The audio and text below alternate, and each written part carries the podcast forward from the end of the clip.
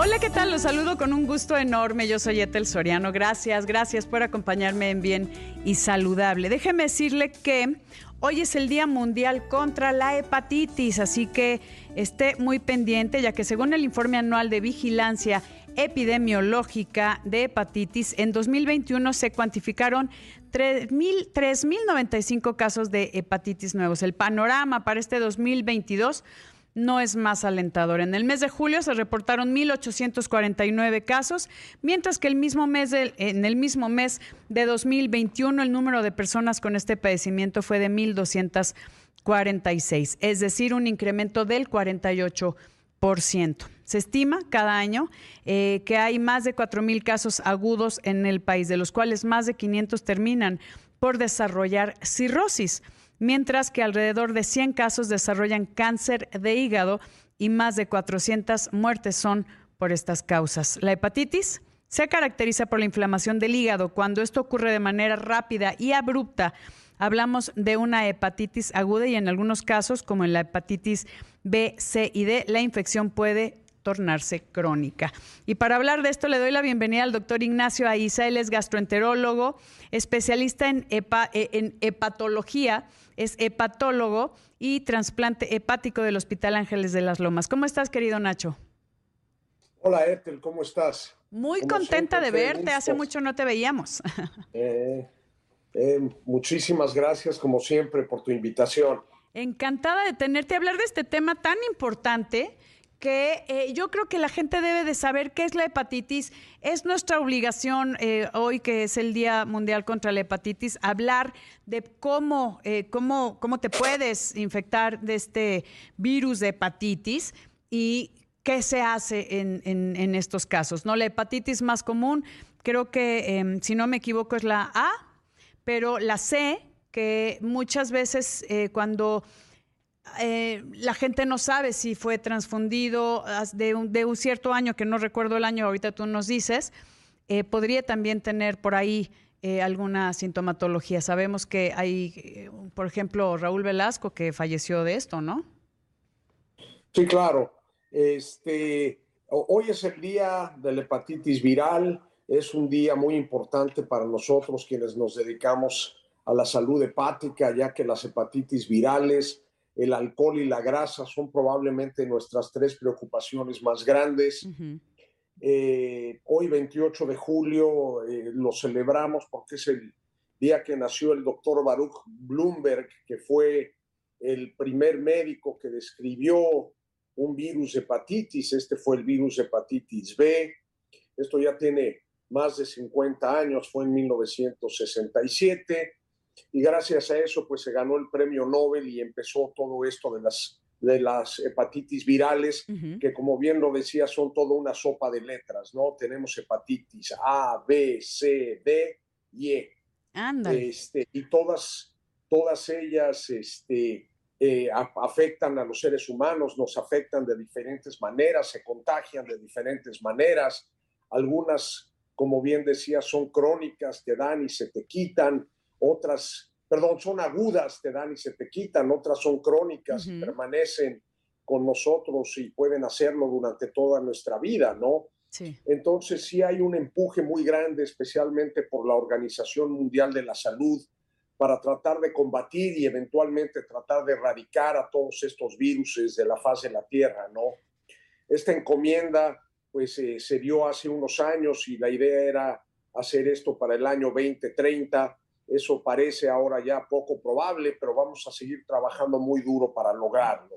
Que eso lo, que necesitamos hacer, Nacho, es dar información a la gente. Eh, cuando hablamos, por ejemplo, eh, o sea, hoy es el Día Mundial contra la Hepatitis, sea de cualquier causa, si es viral, por alcohol o, la grasa, que eso es lo que también todo el hígado graso, que ahora con el tema de, obesidad, pues está eh, afectando muchísimo la calidad de vida de la gente y están viendo la importancia de cuidar la salud de tu hígado, que no podemos vivir sin hígado. Es un órgano vital. Indispensable, sin duda es indispensable. Eh, Sí, o sea, hay, varias cosas que podemos hacer para, para, combatir esto de la hepatitis. Este, podemos empezar con las vacunas. que eso es muy importante. Tenemos vacunas para la hepatitis A y para la hepatitis B. Entonces es indispensable eh, vacunar a los niños contra estas dos enfermedades y de esa manera, pues ese es el primer paso hacia la erradicación, ¿no? El siguiente paso, pues es, como bien lo decías, eh, educar a la gente, informar a la gente, diagnosticar a la gente que puede tener las otras hepatitis, especialmente hepatitis B y hepatitis C.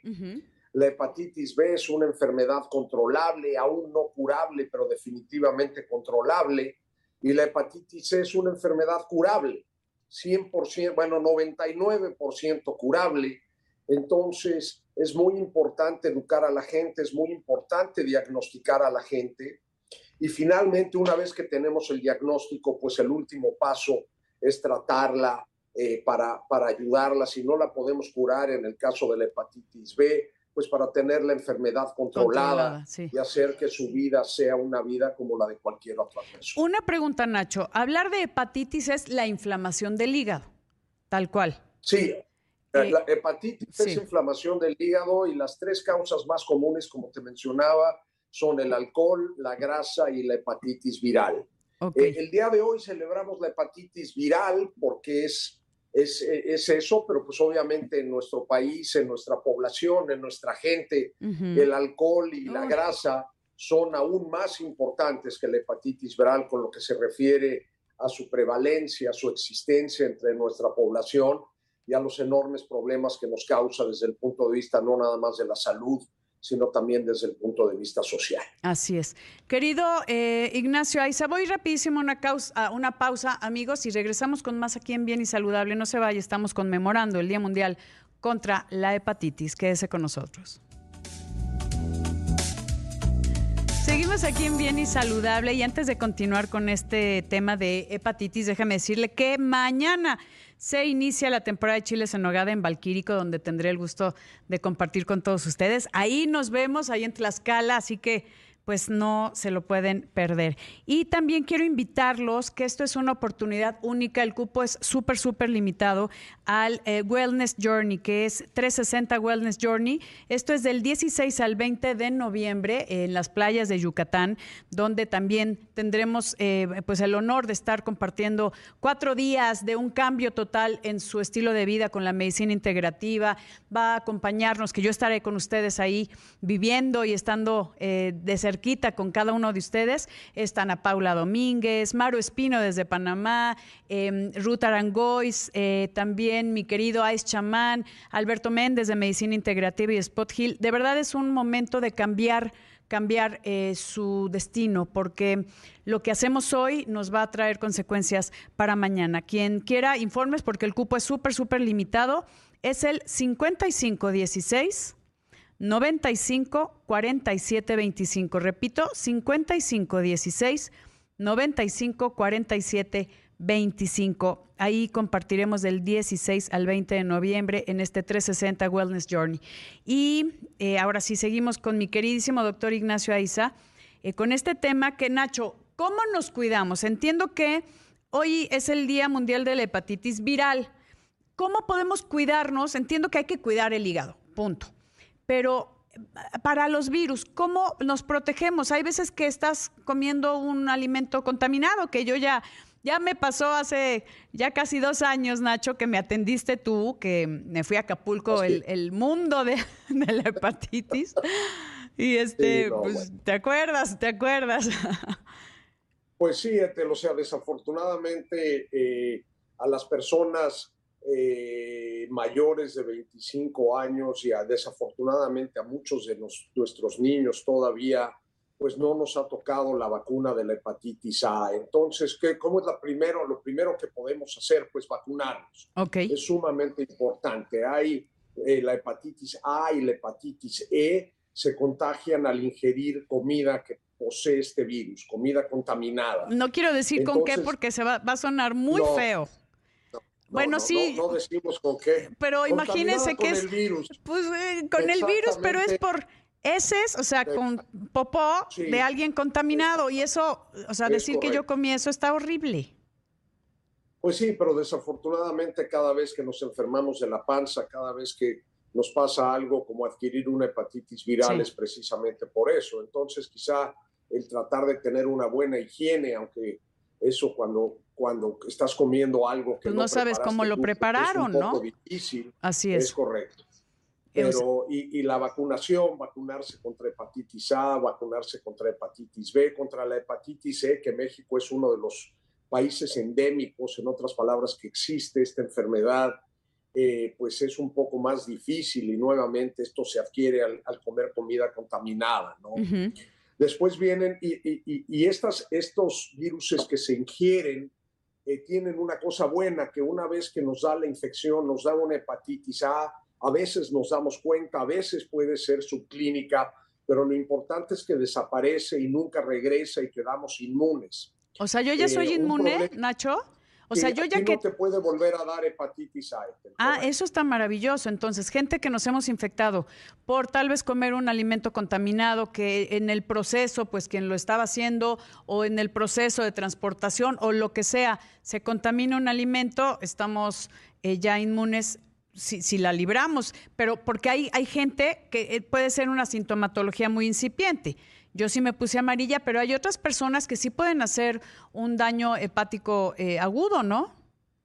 Sí, o sea, es, afortunadamente es un porcentaje pequeño con la hepatitis A y la hepatitis C, la gente que en verdad desarrolla una hepatitis tan severa que sí puede llegar a lo que llamamos hepatitis fulminante y si no se trasplanta, pues entonces pierde la vida. Ay, no, qué horror. En la hepatitis C hay que tener especial cuidado con las mujeres embarazadas, porque desafortunadamente la hepatitis C, la mortalidad, el riesgo de tener un desenlace trágico es, es mayor con la hepatitis C.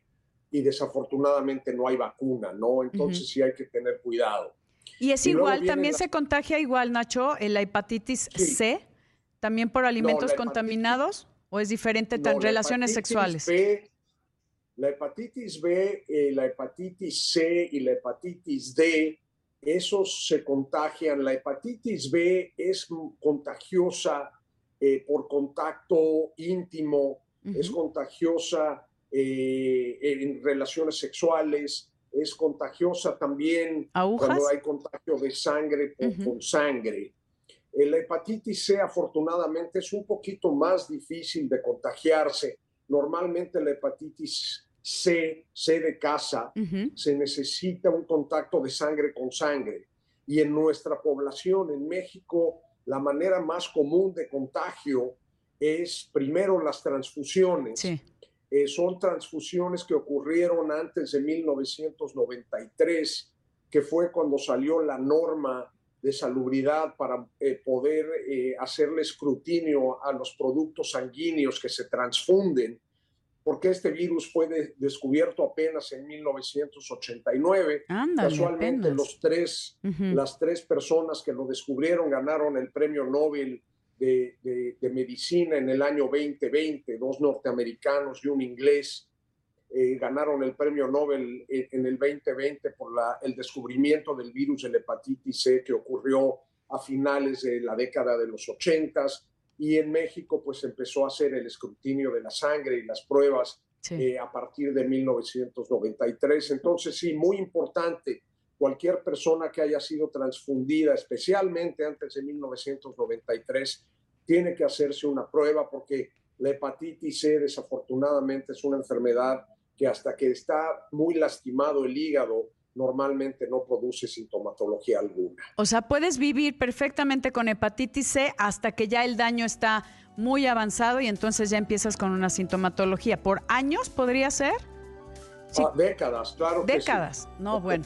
Hay gente, que puede vivir 20, 30, 40 años y luego debuta con un problema relacionado a que el hígado ya tiene una cosa que llamamos No, no, no, que no queremos eso. Entonces, el hígado ya está destruido. Gente que se transfundió antes del 93, por favor, hoy, hoy, váyase a hacer un estudio de sangre para buscar hepatitis C. Nada más para que esté tranquilo. Vamos a una pausa, querido Nacho, amigos, y regresamos con más aquí en Bien y Saludable.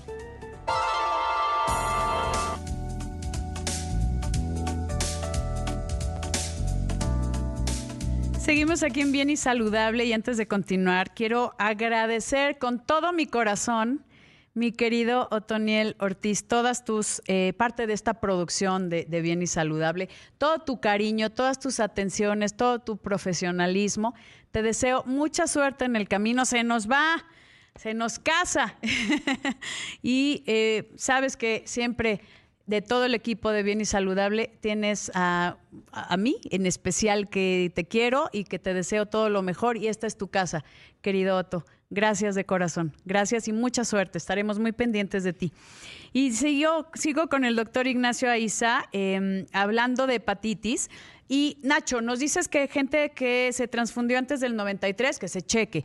¿Cómo podemos, o sea, que todos nos deberíamos de hacer un estudio de hepatitis, me imagino, pero para estar pendiente de sintomatología, ¿cómo es? Aparte de ponerse amarillo y que quiero entender por qué la gente se pone amarilla. La, gente se pone amarilla porque el virus se aloja en el hígado y dependiendo del virus hay diferentes mecanismos que hacen que las células hepáticas se destruyan.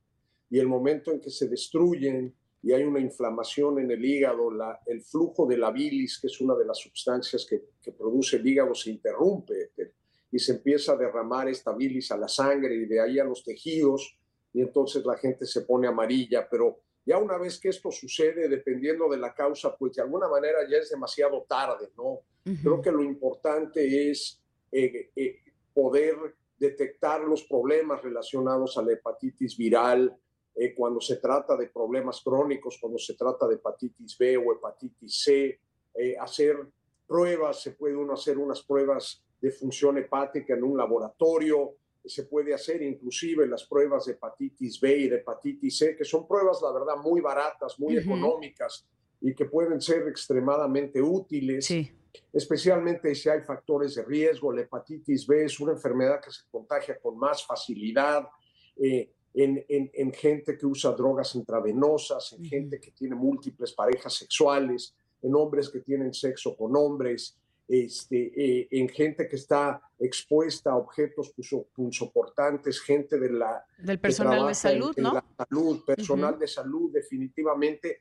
Lo importante es que para la hepatitis B hay una vacuna, entonces vacunarse es una manera de evitarse todos estos problemas también, y es una vacuna muy fácil de conseguir y muy, muy barata. Entonces, en verdad, enfocarse en tratar de mantener nuestro hígado sano con lo que respecta a esto de los viruses, pues de esta manera, ¿no? Claro, ahora, la hepatitis, si ya tuviste hepatitis A, eh, eh, que entiendo que no hay un tratamiento como tal, no hay un antiviral para la hepatitis A, o me equivoco, y es nada más manejar los síntomas y, buscar pues, eh, que tu hígado esté en la mejor situación posible. Pues sí, de alguna manera tú viviste esto. ya lo viví pues este, afortunadamente eh, no, no pasó a mayores, ¿no? Te da esto, tienes que estar en cama, no te sientes bien, pero afortunadamente con la hepatitis A, pues te da, pasa, no se vuelve crónica, tu hígado regresa exactamente a la misma sin condición tratamiento. de salud que tenía antes, sin tratamiento. Okay. La verdad, no hay un tratamiento para la hepatitis A, no hay un tratamiento para la hepatitis E, fuera del tratamiento de soporte, ¿no? Sí. Que es, pues, darle seguimiento a la gente, asegurarnos que no progrese a ese pequeño porcentaje que se puede volver fulminante y en verdad pone en peligro su vida. Sí. Y, y, y, y, estar, y, lo, y desafortunadamente le da a la gente en una edad muy productiva y, la, y la encierra en su casa y la saca de circulación durante varias semanas. Entonces, pues es también un juego de paciencia, ¿no? Claro. Entonces, lo mejor ahí es vacunarse, no importando qué edad tenga uno, se puede uno vacunar y con eso pues evitarse este problema. Eh, la hepatitis C, ¿por qué eh, mucha gente habla de que eh, se empanzonan? O sea, ¿por qué hay líquido en el abdomen? Que eso pasó pues con sí, eso, las generaciones que todavía sabemos quién fue Raúl Velasco, ¿no?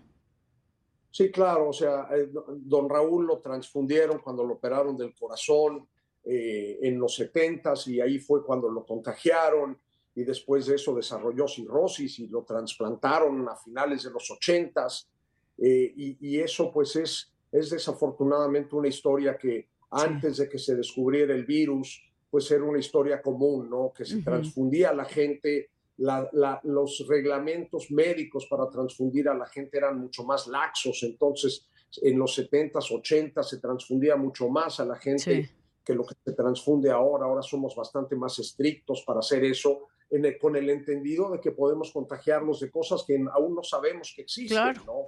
Así Entonces, pues sí, eso es lo que sucedió con él. Y a, eh, cuidarse, querido Nacho, que aquí ya sabes que el tiempo apremia, pero no quiero dejar, eh, eh, no quiero irme sin que me digas dónde te encontramos, la gente que tenga dudas, la gente que quiera preguntar acerca de la salud de su hígado, estás en el Hospital Ángeles de las Lomas, ¿algún número, alguna página? Sí, es el 55 52 47 26 88 y terminación 79. Eh, esos son los teléfonos de mi consultorio. 55 52 46 26 88 y 79. No, no Ay, perdón. No, 55 52 47. Ah, ya. 26 88. Ya está. Yo lo pongo, yo lo pongo en mis redes, pero con muchísimo gusto, querido Nacho. Como siempre, un placer verte y compartir contigo. Gracias de verdad, doctor Ignacio Aiza Haddad, extraordinario gastroenterólogo y hepatólogo. Y mi doctor también. Gracias, querido Nacho, amigos. Yo soy Etel Soriano y por favor, para estar bien y salud